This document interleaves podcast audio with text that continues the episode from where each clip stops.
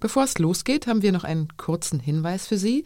Wenn Sie mehr zu den Themen, die wir hier besprechen, wissen möchten, ist der beste Weg vielleicht ein Abo der Zeit oder von Zeit Online. Unter abo.zeit.de-was jetzt gibt es gerade ein kostenloses Probeabo für unsere Hörerinnen und Hörer.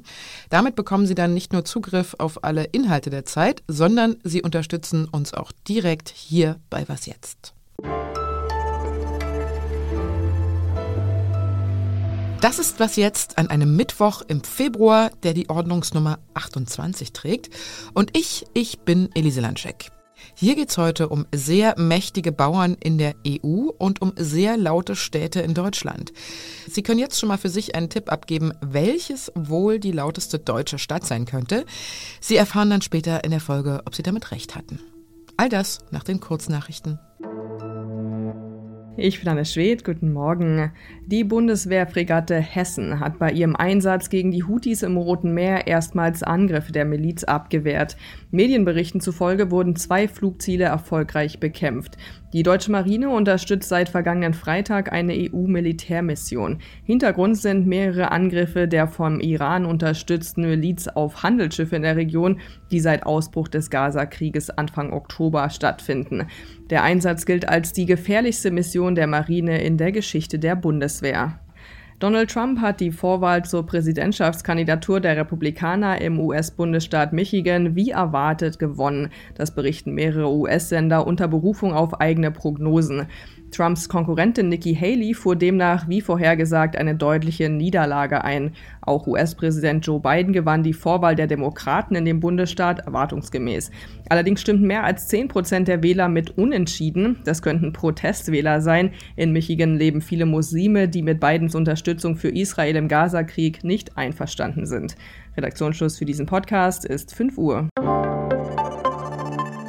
Werbung wie geht es weiter mit der Europäischen Union? Präsidentschaftswahlen in den USA, EU-Parlamentswahlen, geopolitische Krisen und wirtschaftliche Schwierigkeiten. Wir suchen Lösungen für diese Herausforderungen. Am 19. und 20. März auf der digitalen Europakonferenz von Handelsblatt, Die Zeit, Tagesspiegel und Wirtschaftswoche. Über die Zukunft Europas sprechen wir mit Bundeskanzler Olaf Scholz, Wirtschaftsminister Robert Habeck und vielen mehr. Kostenlose Anmeldung unter europe20xx.de. Die Bauern sind in Rage. Nicht nur die Deutschen, sondern Bauern in sehr vielen Ländern der EU. In Brüssel brannten am Montag vor dem Tagungsort der europäischen Agrarminister Autoreifen. In Freiburg haben hunderte Landwirtinnen und Landwirte mit ihren Traktoren beim Besuch von Olaf Scholz protestiert. Und gestern blockierten Zehntausende polnische Bauern die Innenstadt von Warschau. Polen ist überhaupt gerade sowas wie das Epizentrum der Bauernproteste. Die Bauern dort blockieren seit Anfang Februar immer wieder Grenzübergänge nach Deutschland, aber vor allem auch zur Ukraine mit ihren Lkw und Traktoren und es entstanden schon kilometerlange Staus. Dominik Carlos ist Autor für Zeit Online und wohnt in Warschau. Hallo Dominik. Hi. Wie hängen denn die Proteste in Brüssel, Warschau und Deutschland zusammen? Gibt es da ein gemeinsames Ziel? Also mittlerweile gibt es das gemeinsame Ziel auf jeden Fall. Am Anfang, als das anfing hier in Polen, das war ja schon im September letzten Jahres, da war das Thema hier das ukrainische Getreide, das hier in Massen auf polnische Märkte kommt. Das sollte hier gar nicht bleiben, das sollte eigentlich an die Weltmärkte gehen. Aber man konnte es nicht verhindern, dass es jetzt hier, so wie es die Bauern darstellen, die Preise kaputt macht. Mittlerweile geht es aber auch wirklich ums große Ganze, geht es um, um Brüssel, um den Green Deal, der ja den Kontinent klimaneutral machen soll und da auch die Bauern in die Pflicht nehmen will. Auch so um Einzelheiten wie Pflanzenschutzverordnung, Pestizide, Flächennutzung. Also einfach solche Vorschriften, wo die Bauern hier in Polen auch sagen, das können wir überhaupt nicht leisten und da fühlen wir uns nicht mitgenommen. Also sie wollen den Green Deal stoppen oder zumindest äh, abgeändert wissen und sie fordern nach wie vor ganz klar den Importstopp von Getreide aus der Ukraine. In Deutschland sind es ja vor allen Dingen die großen Agrarverbände, die demonstrieren. Und es haben sich auch Rechtsextreme unter die Protestierenden gemischt. Wie ist das in Polen? Ja, Also Rechtsextreme würde ich jetzt nicht sagen. Also wenn man sich hier so die Bilder anschaut, dann sieht man auf jeden Fall ein Meer aus polnischen Flaggen. Das ist vielleicht für, für deutsche Beobachter ungewöhnlich, aber gehört so zum, zum guten Ton von Protesten in Polen, dass man irgendwie Flagge bekennt, dass man zeigt, man, man setzt sich für das Land ein. Allerdings ist schon zu beobachten andersrum, dass sich äh, rechte Politiker jetzt hier versuchen, äh, für die Bauern einzusetzen und versuchen, von den Protesten zu profitieren. Also die abgewählte Peace-Regierung oder die rechte, ultrarechte Konfederatia, zwei Oppositionsparteien jetzt eben, die geben sich jetzt als die großen Bauernversteher und versuchen jetzt die Sache der Bauern zur Sache des Landes zu machen, um jetzt hier so einen gemeinsamen Block gegen die Regierung zu konstruieren. Die demonstrierenden Bauern haben ja aus Protest auch ukrainisches Getreide verschüttet und Grenzübergänge zur Ukraine blockiert. Ich hatte das vorhin schon gesagt. Aus der Ukraine heißt es deshalb, die Bauern sind pro-russische Aktivisten. Ist da was dran? Weißt du das? Also die große Mehrheit äh, von Polen, von, von der Gesellschaft, von der Politik ist ganz klar für die Ukraine. Also der gemeinsame Feind ist Russland und äh, das sagen auch ganz klar die Bauern, die heute protestieren. Allerdings besteht die Gefahr, dass äh, trotzdem äh, Provokateure von russischer Seite aus versuchen, die Proteste zu unterwandern.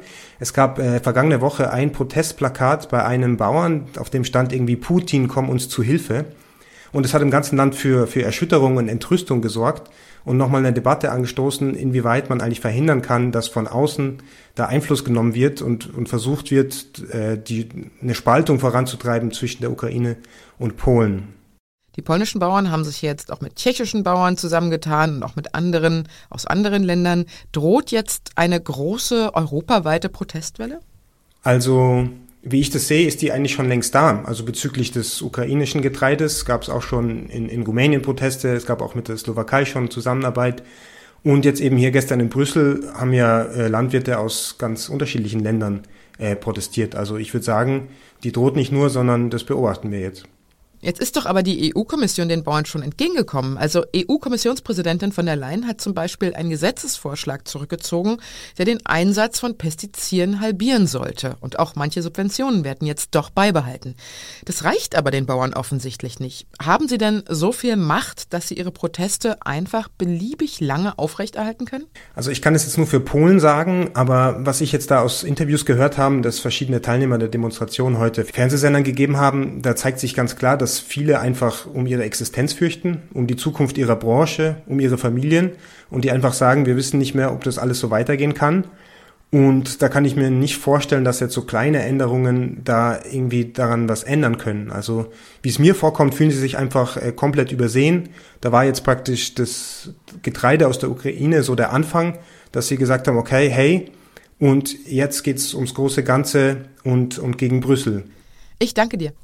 Gerne. Und sonst so? Immer wenn der Winter in die Niederlande kommt und damit Temperaturen unter Null, dann bespritzen die Niederländer ihre weiten, flachen Ackerflächen mit Wasser. Und wenn die erste dünne Schicht fest ist, dann folgt eine weitere und dann noch eine und so weiter, bis eine ziemlich dicke und vor allem stabile Eisschicht entstanden ist, auf der man zum Beispiel richtig gut Schlittschuh laufen kann. Eine Art Millefeuille aus Eis sozusagen. Ein Start-up aus Holland dachte sich jetzt, was für eine niederländische Ackereisbahn klappt, das könnte ja auch für große Eisflächen in der Arktis funktionieren. Denn die schmelzen ja gerade ab. Bis 2050 könnte die Arktis im Sommer komplett eisfrei sein. Die Idee des Start-ups, Drohnen sollen die dünnsten Stellen im Eis aufspüren, dann werden Pumpen installiert, die Meereswasser an die Oberfläche holen und versprühen das Wasser dann und dann wird Schicht um Schicht das Eis quasi restauriert. Das ist angesichts der riesigen Fläche der Arktis natürlich nur eine kleine Hilfe, aber so lässt sich dann vielleicht immerhin doch etwas Zeit schinden für die Eisbären oder die anderen Bewohner der Arktis, bis es dann vielleicht doch mal langfristigere Maßnahmen gegen die Klimakatastrophe gibt. Bremsende Autos, startende Flugzeuge oder auch die Müllabfuhr, die morgens um 6 Uhr vor dem Haus knattert. In vielen Orten Deutschlands ist es so richtig laut. So laut, dass der Lärm sogar krank machen kann. Unser Datenteam hat mal anhand von 55 Orten in Deutschland untersucht, wo genau der Lärm besonders krass ist und hat dazu eine tolle interaktive Karte erstellt. Und dabei ist eine Stadt besonders laut. Welche das ist, das erfahren Sie in den kommenden Minuten. Fabian Franke aus unserer Wirtschaftsredaktion hat an der großen Zeit Online Lärmrecherche mitgearbeitet. Hallo Fabian. Hallo Elise. Wie habt ihr das denn genau berechnet, wo es am lautesten ist? Also welche Daten hattet ihr da zum Beispiel? Ja, Grundlage sind Lärmkarten, die die Städte selbst erstellen müssen und da müssen sie eben schauen, entlang von Hauptverkehrsstraßen, Schienenwegen oder an Flughäfen, wie groß ist die Lärmbelastung dort abhängig vom Straßenbelag, von der Geschwindigkeit, von der Anzahl der Autos, die da langfahren. Diese Daten haben wir vom Umweltbundesamt bekommen und sie mit einem Einwohnerdatensatz verknüpft. So konnten wir dann erstmals berechnen, wo die Lärmbelastung am größten ist. In Deutschland sind ja vor allem am Tag über 20 Millionen Menschen starkem Lärm ausgesetzt. So starkem Lärm, dass ihre Gesundheit darunter leidet. Wie wirkt sich denn die Lautstärke auf den Körper und auf die Psyche aus? Ja, medizinische Studien zeigen, dass Menschen, die regelmäßig einem Lärmpegel von mehr als 55 Dezibel ausgesetzt sind, das ist gerade mal so laut wie das Gespräch am Nachbartisch, schon ein höheres Risiko für Bluthochdruck haben, für koronare Herzerkrankungen, Herzschwäche, Herzinfarkt und Schlaganfall. Und Umweltmediziner nennen deshalb die Lärmbelastung als ein enormes und bislang kaum adressiertes Gesundheitsrisiko in Städten. Hm. Was ich auch interessant fand an eurer Recherche, das war der Fakt, dass es auch vom Einkommen abhängt, wie stark Menschen von Lärm betroffen sind. Wie ist denn da der Zusammenhang? Ja, genau. Menschen können ja mit höherem Einkommen sich entscheiden, ach, ich ziehe doch lieber in die ruhige Wohngegend, sich also in ruhigere Wohngebiete einkaufen. Gibt es aber natürlich auch sehr teure, laute Gegenden, zum Beispiel in Innenstädten von Großstädten. Da kommt ein zweiter Faktor hinzu. Mit dem höheren Einkommen kann ich mich dann nämlich besser vor dem Lärm schützen, also zum Beispiel bessere Fenster einbauen oder einfach das Schlafzimmer nach hinten rauslegen, weil die Wohnung ist ja eh groß genug. Was hilft denn gegen Lärm? Also was sind da politische Maßnahmen, die vielleicht ja sogar auch irgendwann umgesetzt werden? Genau, kurz und knapp würde ich sagen, sind es Gesetze, Technik und die Verkehrswende. Gesetze, nämlich wie laut Autos sein dürfen, das bestimmen EU-Richtlinien. Die sind nach Ansicht vieler Kritikerinnen und Kritiker einfach zu lasch. Ähm, auch Tempo 30 würde an manchen Stellen etwas helfen, den Lärmpegel schon um zwei bis drei Dezibel zu senken. Dann Technik, also man kann Schallschutzwände bauen, Flüsterasphalt, äh, asphaltieren, die Bebauung anders ordnen und auch die Verkehrswende, denn einfach ähm, weniger Verkehr würde schon helfen, die Lärmbelastung zu senken, denn Straßenverkehr ist die Hauptursache für Lärm. Ich danke dir, lieber Fabian, und eure sehr eindrucksvolle Karte, die verlinke ich in den Show Notes. Man kann dort zum Beispiel die eigene Straße oder die eigene Postleitzahl eingeben und dann schauen, wie laut ist es denn eigentlich bei mir. Ich hoffe für Sie, dass Sie nicht jeden Morgen von der Müllabfuhr geweckt werden, so wie ich zum Beispiel. Das war's auf jeden Fall mit Was jetzt für heute Morgen. Weiter geht's mit unserem Update heute. Wenn Sie uns schreiben wollen, ist die Mailadresse wasjetzt.zeit.de und ich wünsche Ihnen noch einen schönen Tag. Ihre Elise Landcheck. Welches ist denn jetzt die lauteste Stadt von denen, die ihr untersucht habt? Das ist Düsseldorf.